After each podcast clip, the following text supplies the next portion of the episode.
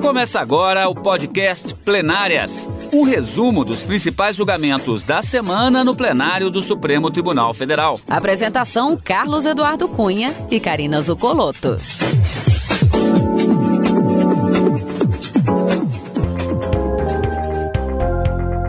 Hoje com os principais momentos das sessões dos dias 16 e 17 de fevereiro de 2022.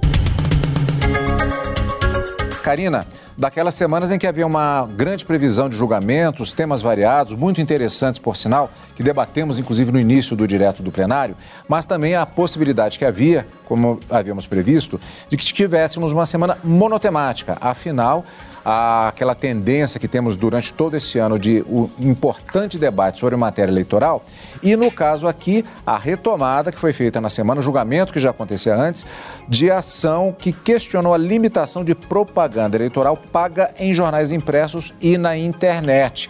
Acabou que tivemos as duas sessões dedicadas a esse tema e o fechamento desse julgamento.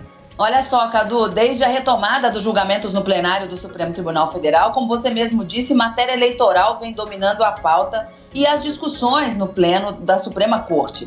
Essa semana, depois de três sessões plenárias inteiras dedicadas ao tema, os ministros definitivamente resolveram que a lei das eleições e as restrições impostas à propaganda eleitoral pagas tanto em jornais impressos ou revistas, e como a proibição da propaganda eleitoral paga na internet, são regras escolhidas pelo legislador e que devem sim prevalecer, não havendo qualquer vício de inconstitucionalidade a ser declarada para afastar quaisquer dessas restrições. Essa foi a decisão tomada por maioria no plenário do Supremo Tribunal Federal essa semana, com a conclusão do julgamento de uma ação direta de inconstitucionalidade que estava sob a relatoria do ministro Luiz Fux, que acabou ficando vencido, porque entendia o ministro Luiz Fux, na verdade, entende o ministro Luiz Fux, que essas regras são incompatíveis com a forma de comunicação que nós temos nos dias atuais pela internet e que as regras impostas para, para as limitações é, dessas propagandas eleitorais em veículos impressos e na internet são muito distantes e que deveria haver uma equiparação ou um, uma redução desse distanciamento. Para o ministro Luiz Fux e os demais que o seguiram, esse distanciamento acabaria violando princípios constitucionais como da isonomia, da livre concorrência, além dos princípios da liberdade de expressão, imprensa e também de informação. Mas não foi esse o julgamento ou o entendimento que prevaleceu. A maior parte dos ministros entenderam que as regras devem prevalecer e que elas vêm ao encontro do princípio da igualdade e paridade de armas numa eleição em que a disputa pelos cargos eletivos são bastante acirradas. E o objetivo também dessas normas vem ao encontro do que determina a Constituição para coibir e proteger não só candidatos, mas principalmente os eleitores, contra o abuso do poder econômico, Cadu. Vamos, portanto, fatiar o tema da semana que tivemos como destaque, portanto, no plenário do Supremo Tribunal Federal. Vamos, portanto, para a sessão da quarta-feira. Como já vimos, então, o plenário do STF ele retomou o julgamento da ação proposta pela Associação Nacional de Jornais, que questionou, como vimos, a limitação de propaganda eleitoral paga em jornais impressos e na internet e também proibiram a veiculação de qualquer tipo de propaganda eleitoral paga na rede, exceto o chamado impulsionamento de conteúdos. A retomada foi na sessão da quarta-feira, dia 16 de fevereiro. Vamos rever na reportagem de Marta Ferreira. A Associação Nacional dos Jornais foi ao Supremo para questionar dispositivos da Lei das Eleições de 1997 e de uma resolução de 2017 do Tribunal Superior Eleitoral, que disciplinam a propaganda eleitoral paga na internet. A ANJ sustenta que as restrições violam as liberdades de expressão, de imprensa, de informação, de iniciativa e de concorrência, entre outras. A norma contestada restringe a propaganda paga em veículos de comunicação impressa até a antivéspera das eleições e a limita até 10 anúncios por veículo em datas diversas para cada candidato. Estipula ainda espaço máximo em páginas de jornais, revistas ou tabloides. Outro dispositivo contestado estende a vedação aos sites dos veículos na internet. admitindo somente o impulsionamento de conteúdo devidamente identificado. No primeiro dia de julgamento, o relator da ADI, ministro Luiz Fux, votou pela procedência da ação. Uma possível justificativa para esse tratamento legal DISPA seria a necessidade de conceder, sobre o prima da isonomia material, vantagem a candidatos e partidos outsiders, que não possuem o mesmo poderio de círculos políticos tradicionais e conseguiriam maior penetração no eleitorado por meio das redes sociais. Já o ministro André Mendonça considerou que, em razão das diferentes características de cada meio, é inadequada a aplicação dos mesmos limites de espaço impostos aos veículos impressos. Ele propôs que o Tribunal Superior Eleitoral regulamente as restrições para as propagandas na internet, até que o Congresso Nacional trate da matéria. O ministro Nunes Marques, por sua vez, entendeu que as regras são constitucionais e só podem ser alteradas pelo Congresso Nacional. Na retomada do julgamento, o ministro Alexandre de Moraes seguiu o mesmo entendimento.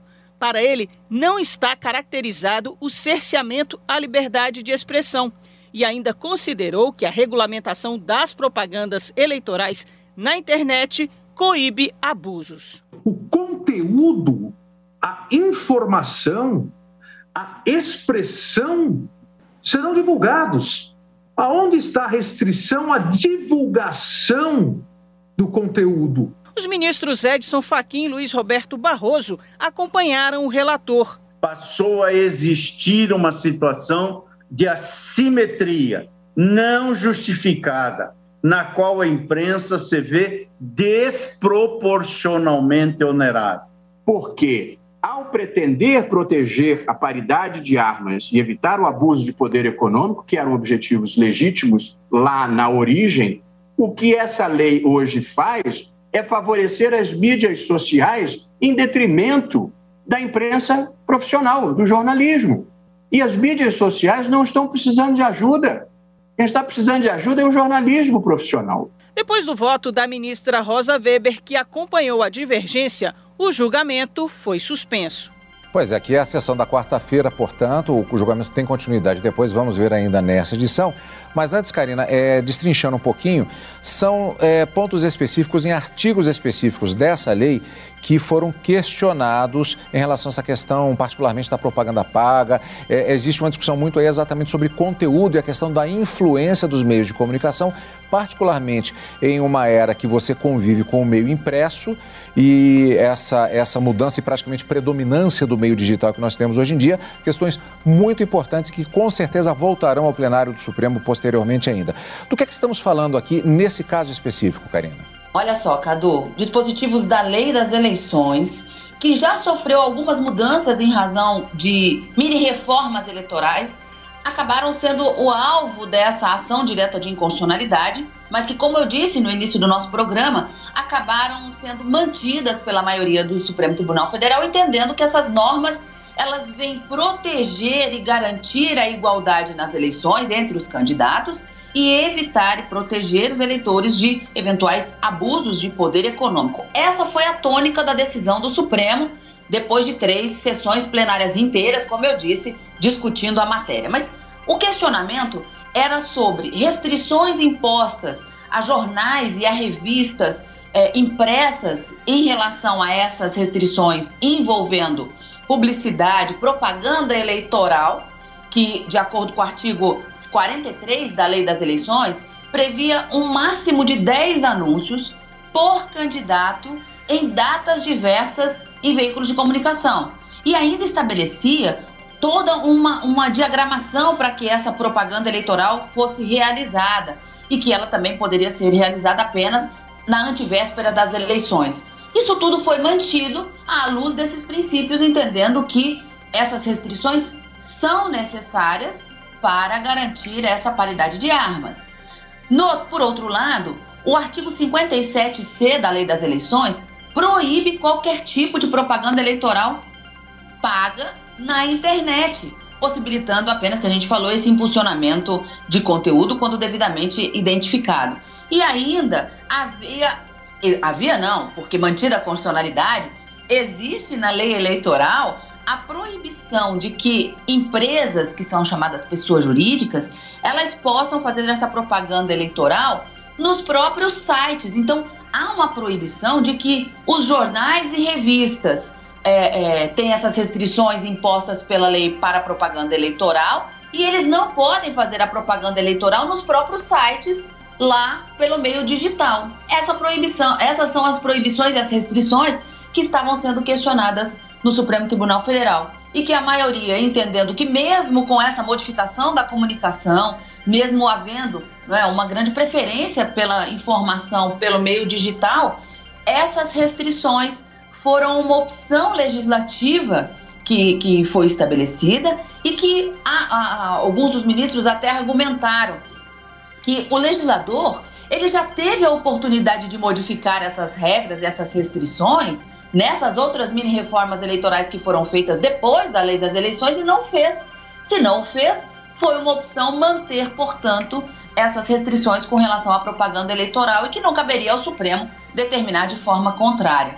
Então, a, acabou vencendo a, o entendimento do ministro Nunes Marques, que lá no primeiro dia de julgamento, depois do voto do ministro relator Luiz Fux, ele, e do ministro André Mendonça, que acabava divergindo parcialmente, o ministro Nunes Marques abriu uma terceira corrente para entender que a lei é constitucional, não há violação, foi uma opção do legislador e que só o Congresso Nacional pode alterar essas regras e não cabe ao Supremo Tribunal Federal. Esse foi o entendimento, no geral, que prevaleceu no Supremo Tribunal Federal no julgamento dessa ADI, proposta pela Associação Nacional dos Jornais, Cadu. Na sessão da quinta-feira, dia 17 de fevereiro, o plenário do Supremo Tribunal Federal por maioria, decidiu manter as restrições de propaganda eleitoral paga em veículos de comunicação impressos. Marta Ferreira acompanhou. A ação questiona dispositivo da Lei das Eleições de 1997 e de uma resolução de 2017 do Tribunal Superior Eleitoral, que disciplinam a propaganda eleitoral paga na imprensa. O artigo 43 da Lei das Eleições estabelece que a propaganda paga em meios de comunicação impressos fica restrita a 10 anúncios por candidato em cada veículo e em datas diversas. Além disso, a propaganda não pode ocupar mais do que um oitavo de página de jornal padrão e de um quarto de página de revista ou tabloide. Também que a divulgação pode ocorrer somente até a antivéspera das eleições. Já o artigo 57C veda a veiculação de qualquer tipo de propaganda eleitoral paga na internet, admitindo somente o impulsionamento de conteúdo devidamente identificado.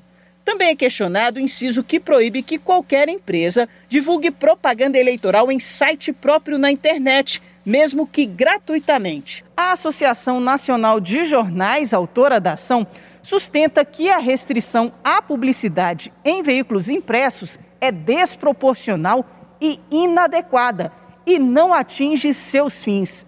Em relação à internet, alega que cria mais espaço para a veiculação de fake news. O relator da ADI, ministro Luiz Fux, votou pela procedência da ação, ao entender que as restrições violam os princípios da isonomia, da livre concorrência, das liberdades de expressão de imprensa e de informação. Uma possível justificativa para esse tratamento legal DISPA seria a necessidade de conceder, sob o prima da isonomia material, vantagem a candidatos e partidos outsiders, que não possuem o mesmo poderio de círculos políticos tradicionais e conseguiriam maior penetração no eleitorado por meio das redes sociais.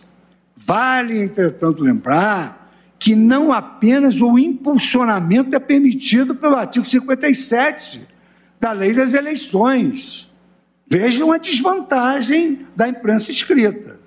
Mas também a circulação da propaganda eleitoral via SMS, WhatsApp, Telegram e outros aplicativos de mensagem instantânea, ex do artigo 57b, inciso 3 da mesma lei. Ministro André Mendonça entendeu que, em razão das diferentes características de cada meio, é inadequada a aplicação dos mesmos limites de espaço. Nesse sentido, propôs que o TSE regulamente essas restrições até que o Congresso Nacional trate da matéria. Já os ministros Nunes Marques, Alexandre de Moraes, Rosa Weber, Gilmar Mendes, Dias Toffoli e Ricardo Lewandowski consideram que as regras limitadoras das divulgações respeitam os princípios constitucionais. Não vislumbro violação das liberdades de imprensa e de expressão. Entendo que a assimetria de tratamento conferida pelo dispositivo à propaganda em mídia tradicional e nas redes sociais, a meu ver, não vai se resolver com a desregulação da propaganda nos veículos de internet e da mídia tradicional. Os ministros Edson Fachin, Luiz Roberto Barroso e Carmen Lúcia seguiram o relator. Por maioria, o plenário decidiu que os dispositivos questionados são constitucionais, mantendo assim as restrições de propaganda eleitoral paga em veículos de comunicação impressos.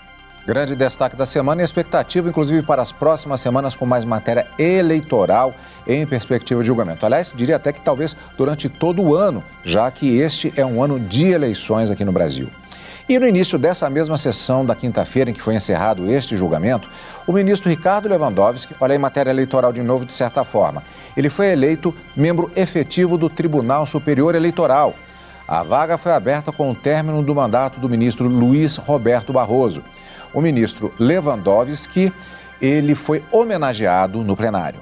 Eu queria cumprimentar o ministro Ricardo Lewandowski, é, que teve um trabalho excepcional há muito tempo, ainda quando eu ingressava no Supremo Tribunal Federal, onde discutimos ainda a anterioridade da lei da ficha limpa, e agora retorna à Corte Eleitoral. Então, em nome da Corte, queria dar os parabéns a Vossa Excelência, ciente de que, mesmo sem ver o seu trabalho, nós já gostamos.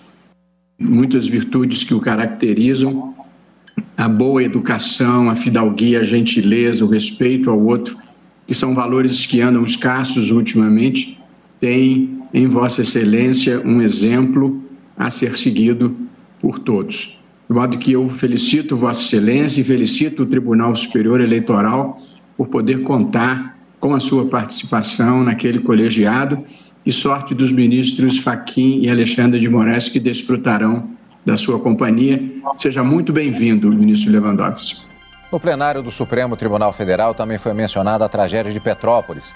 O sistema judiciário do país se mobiliza em campanhas de doação para as vítimas da enchente. Na sessão da quinta-feira, o presidente do STF, ministro Luiz Fux, fez uma reflexão sobre esse triste momento em que brasileiros perderam parentes, a vida, tudo. A reportagem é de Viviane Novaes. O presidente do Supremo e do Conselho Nacional de Justiça, ministro Luiz Fux, falou sobre a tragédia de Petrópolis no começo da sessão plenária. Não são apenas números. São pais que perderam seus filhos. São os filhos que se tornaram órfãos são idosos que não conseguiram se evadir a tempo. É impossível não se emocionar com os relatos de quem cavou a lama com as próprias mãos em busca de seus entes queridos que se encontram desaparecidos. Centenas de famílias perderam as suas casas e seus bens. Não será fácil a reconstrução da cidade. Petrópolis está em calamidade pública. O temporal da última terça-feira destruiu a cidade. O número de mortos já passa de 100. Os deslizamentos de terra levaram tudo o que havia pela frente: casas, moradores, carros. O presidente do STF anunciou que o Conselho Nacional de Justiça vai monitorar as questões jurídicas que envolvem a tragédia.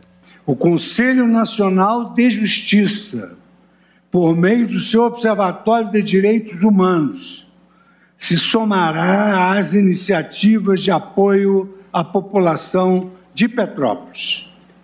Além do monitoramento de questões jurídicas e institucionais que envolvem a preservação dos direitos fundamentais das comunidades atingidas, será instituído um espaço de recebimento de doações em prol daqueles cidadãos e cidadãs o CNJ já divulgou no portal eletrônico a campanha SOS Petrópolis, que envolve vários setores, como o Tribunal de Justiça do Rio de Janeiro e a Associação dos Magistrados do Estado. As pessoas podem doar água mineral, alimentos não perecíveis, produtos de higiene, colchonetes e cobertores. E as ações do Judiciário não param por aí. O Ministério Público do Rio de Janeiro está cadastrando as pessoas desaparecidas. Promotores de justiça estão em Petrópolis para ajudar nesse trabalho. A Procuradoria-Geral de Justiça do Rio criou um gabinete de crise para articular também outras ações. Várias estruturas do Ministério Público estão também eh, com foco de trabalho na cidade de Petrópolis, monitorando questões de abastecimento de água, eh, condições climáticas para evitar novos desabamentos, novas tragédias e serão enviados também para a cidade de Petrópolis assistentes sociais, psicólogos que farão esse percurso ao longo dos diversos pontos de apoio onde estão os desabrigados para ver de que maneira nós poderemos cuidar da história individual de cada vítima. E por aqui ficam os destaques da semana. Na verdade, bom, destaques, né, Karina? Porque tivemos a matéria eleitoral, mas também tivemos esses outros momentos no plenário do Supremo Tribunal Federal. De qualquer maneira, temos encontro marcado com mais momentos do plenário do STF na próxima semana. É isso aí, Cadu. Na próxima quarta e quinta-feira, ao vivo, no Direto do Plenário, a gente confere outras decisões da Suprema Corte e no final de semana o nosso encontro é no Plenárias. E você acompanha o Plenárias aqui na Rádio Justiça e também pelo YouTube. Obrigado pela companhia. Você acompanhou o podcast Plenárias, um resumo dos principais julgamentos da semana no plenário do Supremo Tribunal Federal. Apresentação: Carlos Eduardo Cunha e Karina Zucolotto.